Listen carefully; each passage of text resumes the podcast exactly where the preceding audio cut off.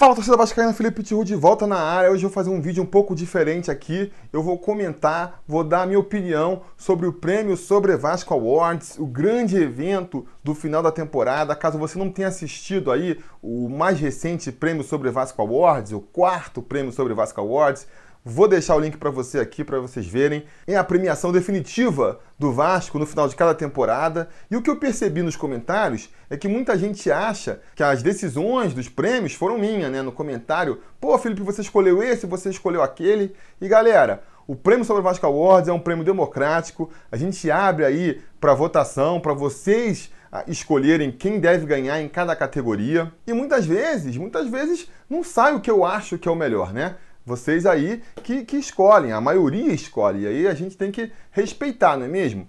Mas por conta disso eu resolvi fazer aqui esse react do Prêmio Sobre Vasco Awards, chamei de react aí, mas na verdade é, é uma crítica, né? É a minha visão de quem eu escolheria para ser os vencedores desse ano. Né? Se eu fosse um déspota aqui, um ditador, e escolhesse sozinho por conta própria, quem seriam os vencedores desse ano? Vamos, vamos comentar aí. Algumas decisões eu realmente concordo com a maioria e eu acho que não tem muito como questionar, né? É o caso, por exemplo, do Rafael Galhardo. Para mim, foi mesmo o pior jogador do Vasco no ano. É, para mim, eu levo em consideração na hora de jogar o quanto o cara foi irritando a gente, né?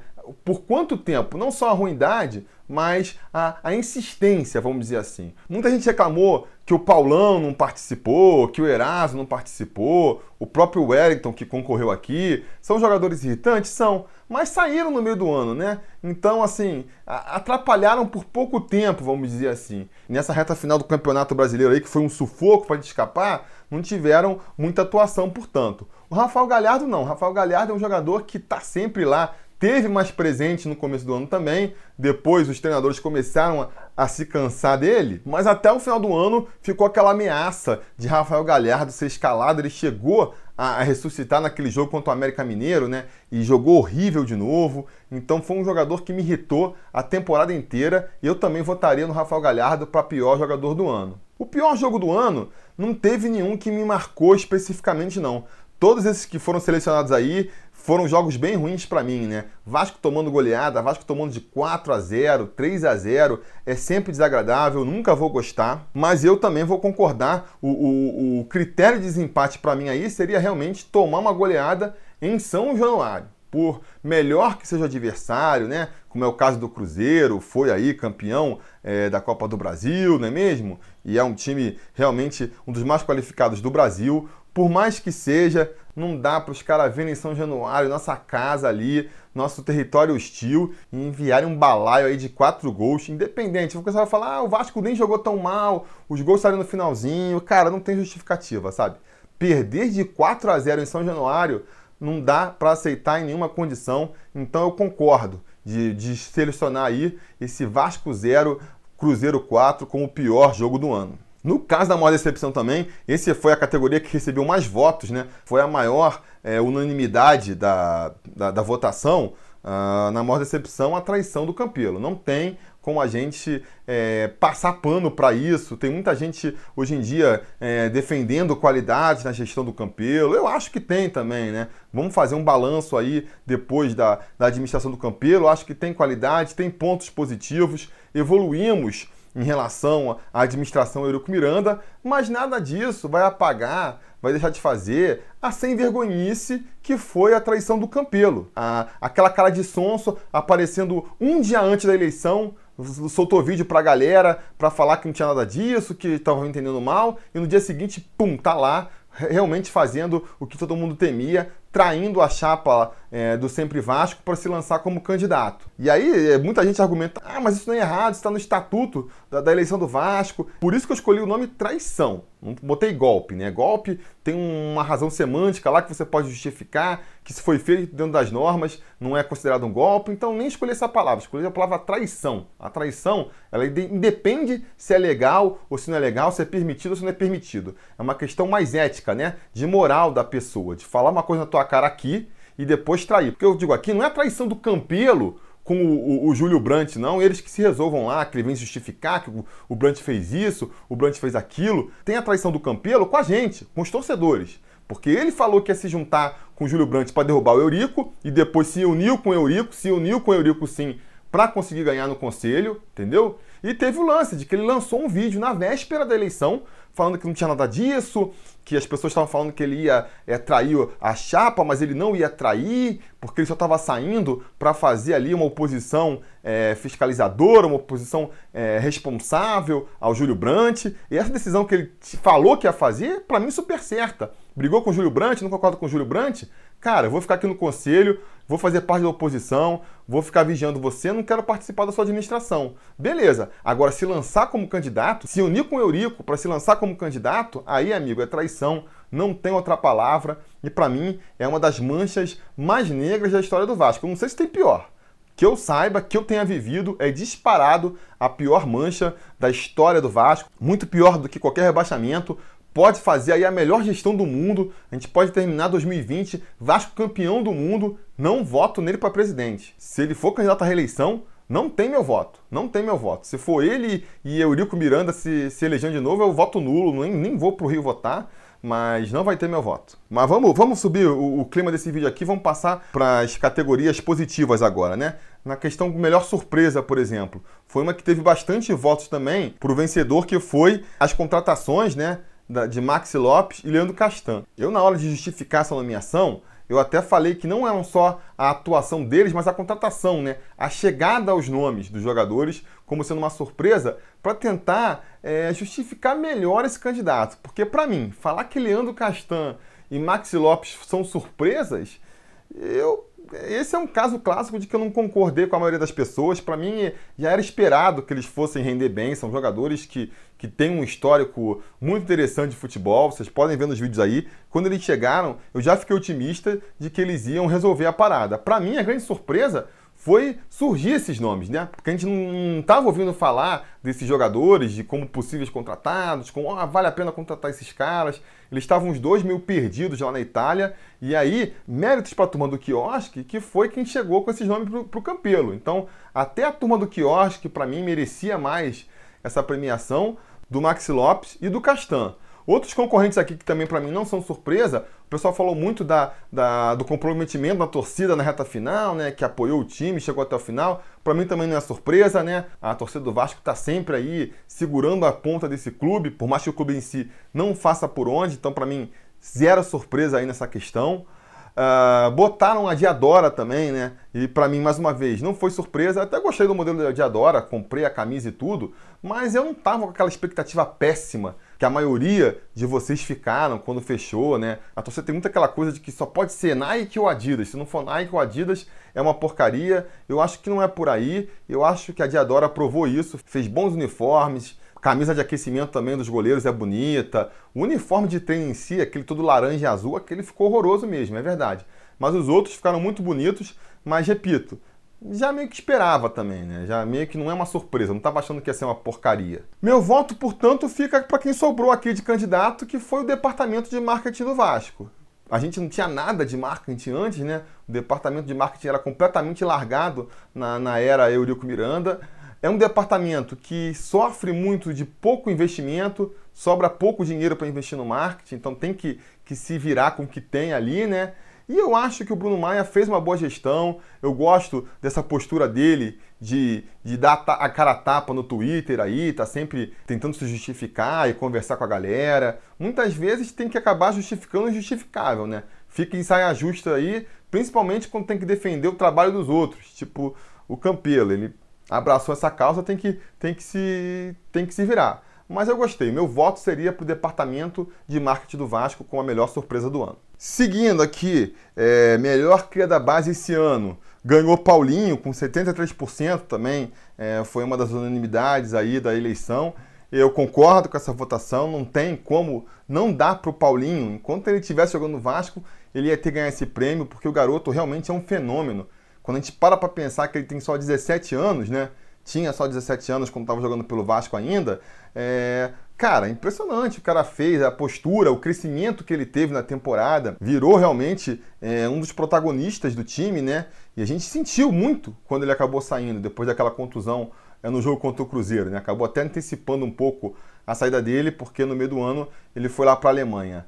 É, não tem como negar, realmente, eu acho que o Paulinho é a melhor cria da base aí. Acho que vai levar um tempo até surgir um outro garoto tão bom quanto o Paulinho na, nas divisões de base do Vasco. No caso da maior revelação, né, que é a melhor estreia, vou mudar no ano que vem, em vez de ser maior revelação, vou chamar maior estreia, melhor estreia, melhor jogador que estreou no Vasco na temporada. Os, os indicados esse ano foram o Thiago Galhardo, Fernando Miguel, Luiz Gustavo, o Erley, o Bruno Ritter e o Marrone porque estou levando em consideração, de novo, por ser revelação, tem que ser um jogador que, que surpreenda, né? E eu uh, não acho que Maxi Lopes e, e Leandro Castan possam entrar como surpresas, como revelações. Eram jogadores já é, consagrados pelo seu futebol. E aí, dessa, dessa lista, é, eu acho que todos é, esses jogadores me surpreenderam positivamente esse ano, né?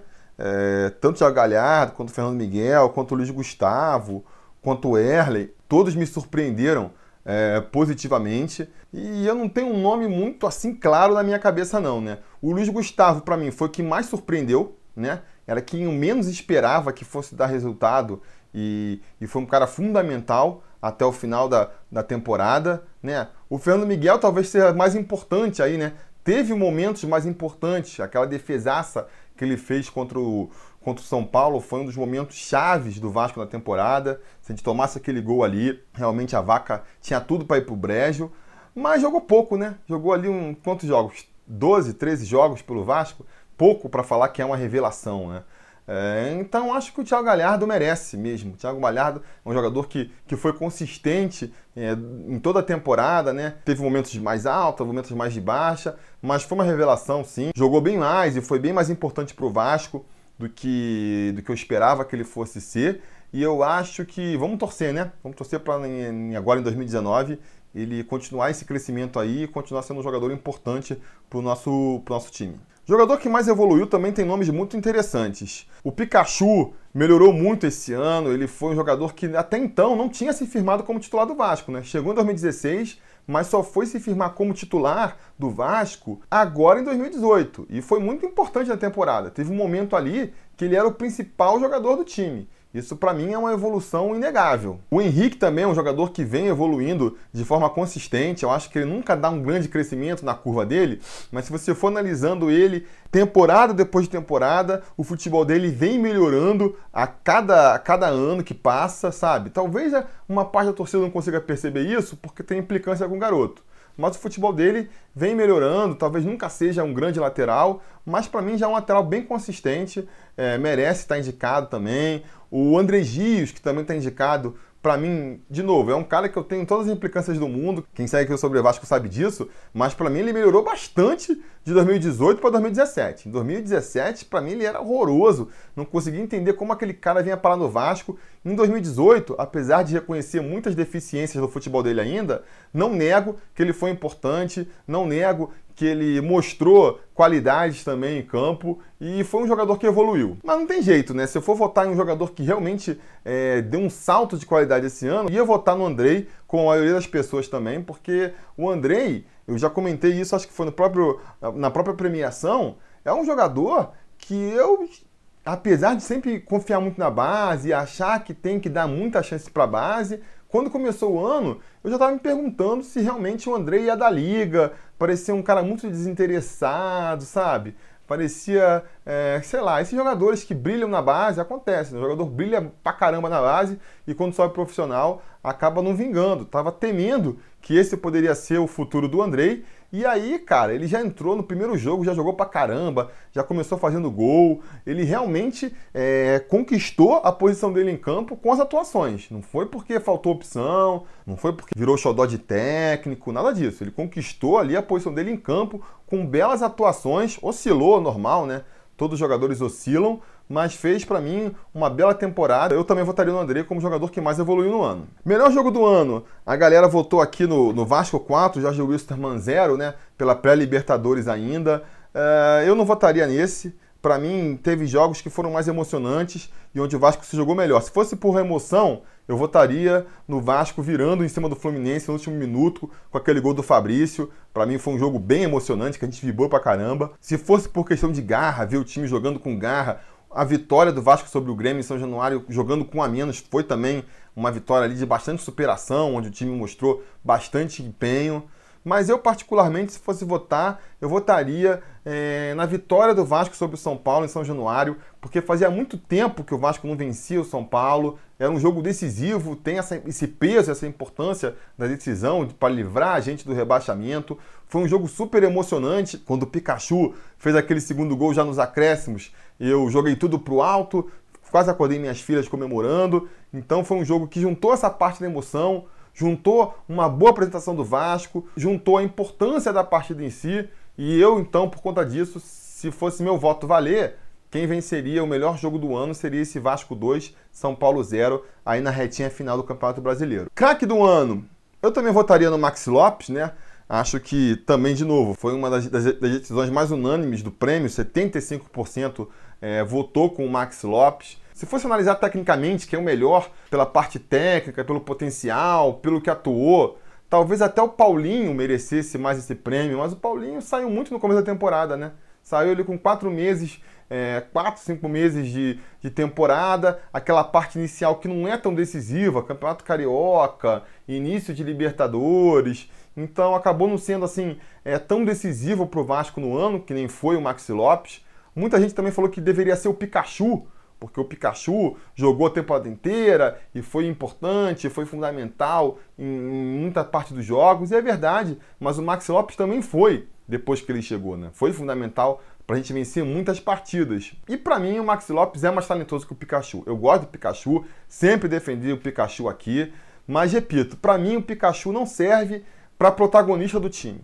Ele vai render bem num time bem azeitadinho, ele sendo mais uma peça da engrenagem ali, ele vai se destacar.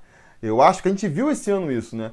Quando ele vira o destaque do time, joga no Pikachu que o Pikachu resolve, ele não vai resolver. Ele precisa de espaço, ele precisa do zagueiro mais preocupado com outro jogador, entendeu? Para começar, para se desenvolver. Se ele vira ali o centro das atenções, eu acho que o futebol dele cai de qualidade. E o Max Lopes não. Acho que o Max Lopes segura bem essa bronca de ser é, a referência do time, de ser a referência do ataque. Ele tem a personalidade mais é, impositiva, né? Acho que um problema do Pikachu é, é, a personalidade dele, meio, sei lá, não, não, busca muito seu espaço, por mais que a gente tenha visto o Pikachu revoltado algumas vezes nessa temporada.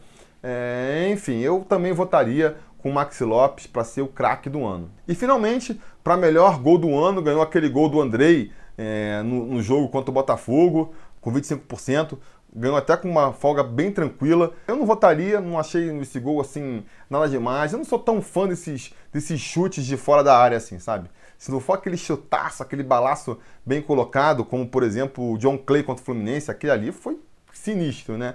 Mas se não, não um tipo de gol que me chama tão a atenção, né? Mas se fosse ser por esse critério, até o gol do, do Consendei contra o Volta Redonda eu achei mais bonito. Foi, foi mais de longe, né? Foi mais no ângulo, contra um adversário mais fraco, mas foi um gol em si mais bonito. Acho que não teve nenhum gol assim que se destacou a mais dos outros, né? Que a gente botava claramente como sendo o melhor gol do, do Vasco no ano, mas eu particularmente votaria no gol do Maxi Lopes contra o Chapecoense. Ali, ele pegando a bola na entrada da área, dando corte no zagueiro, chutando, a bola bate na trave antes de entrar no gol. É, foi o gol que eu achei mais bonito, foi o gol que teve meu voto. Beleza, galera? É, essa então aí, ó, se vocês querem reclamar das decisões, reclamem dessas decisões que eu tomei aqui agora e não as do prêmio. As do prêmio, a culpa, a culpa não é minha, a culpa é de toda a torcida, é de todo mundo que votou. A gente vai voltar agora em 2019 com a eleição do melhor gol do mês e também o craque do mês, tá? Então quando chegar na hora de, de escolher ali o candidato para melhor jogador e para melhor gol, uh, no final do ano, já vai ser mais fácil, que a gente já vai estar com a pré-seleção aí dos vencedores de cada mês. Algo que a gente fazia nos anos anteriores, não consegui fazer em 2018 por falta de tempo, mas a gente vai voltar com isso agora em 2019, beleza? Prestigiem! prestigiem aí a eleição de melhores do mês, porque são vídeos que sempre têm audiência mais baixa, mas não importa, a gente vai continuar aqui com eles porque é legal. Beleza, galera? Não se esqueçam de curtir o vídeo, assinar o canal, ligar as notificações, a gente vai se falando.